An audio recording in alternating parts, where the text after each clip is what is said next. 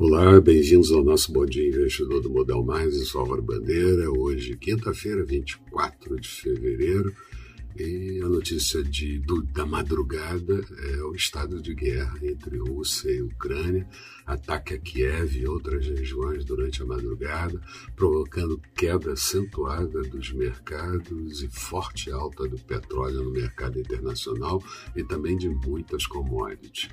O Vladimir Putin anunciou lançamento de operação militar simultânea com ataques ao leste da Ucrânia. A Ucrânia disse ter abatido cinco aviões russos e o presidente Zelensky disse que vai lutar pela independência de Moscou e pediu para que os russos protestem contra o ataque. Líderes eh, mundiais se posicionaram francamente contra o ataque e a China evitou críticas maiores, mas chegou a dizer que a culpa estava nos Estados Unidos por conta de aumento das tensões. Biden disse que a guerra vai trazer perdas catastróficas de vidas e sofrimento humano, e a União Europeia foi mais longe, aplicando sanções ampliadas e direcionadas, atingindo setores estratégicos russos, bloqueio de tecnologia, enfraquecimento financeiro e modernização também, congelamento de ativos e acesso aos bancos.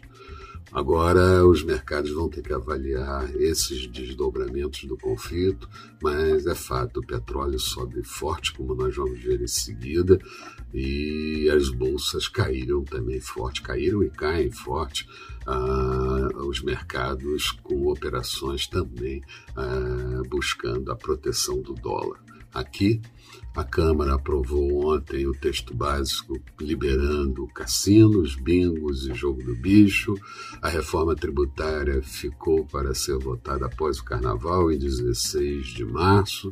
E pesquisa Mudar Mais, divulgada ontem, mostra empate técnico entre os dois candidatos Lula e Bolsonaro. E a Petrobras divulgou seu resultado recorde de mais de 106 bilhões de lucro e também distribuição recorde de dividendos. O ADR de Petrobras subia 3,7% no mercado. Na agenda do dia, uma agenda pesada no mundo, mas certamente a guerra que vai dominar a preocupação dos investidores. Expectativas para o dia: Bovespa em queda, seguindo os mercados no exterior, mas petróleo e Petrobras podem aliviar um pouco essa tendência.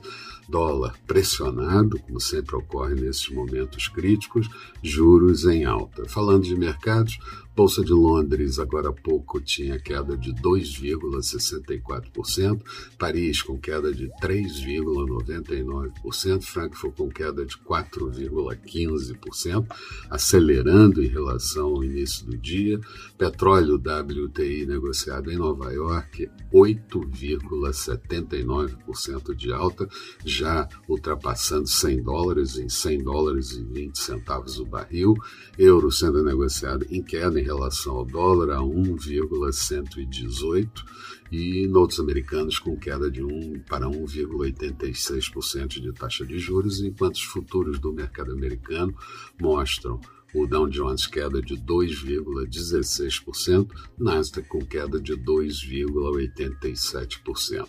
O dia é de avaliação de todas essas tensões e tudo que vai acontecer em termos de posicionamentos de líderes e também de Putin. Eram essas as considerações que eu gostaria de fazer. Tenham todos um bom dia, sucesso nos negócios e voltamos no final da tarde com mais informações. Até lá.